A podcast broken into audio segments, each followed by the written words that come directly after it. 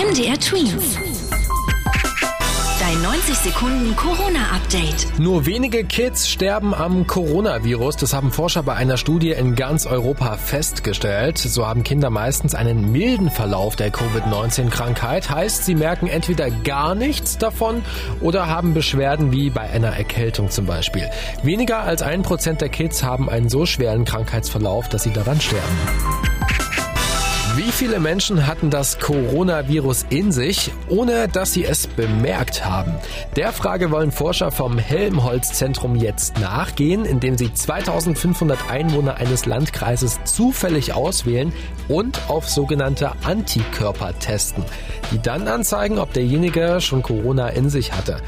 Weil für viele die Krankheit so mild verläuft, dass sie nichts davon merken, kann es nämlich sein, dass sich viel mehr angesteckt haben, als es in den offiziellen offiziellen Zahlen steht.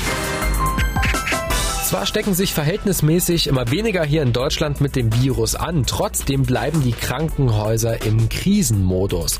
Die Corona-Krise sei nämlich noch nicht vorbei, meint der Chef der Deutschen Krankenhausgesellschaft.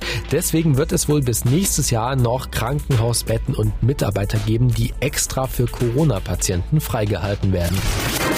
MDR Tweet. Dein 90 Sekunden Corona-Update.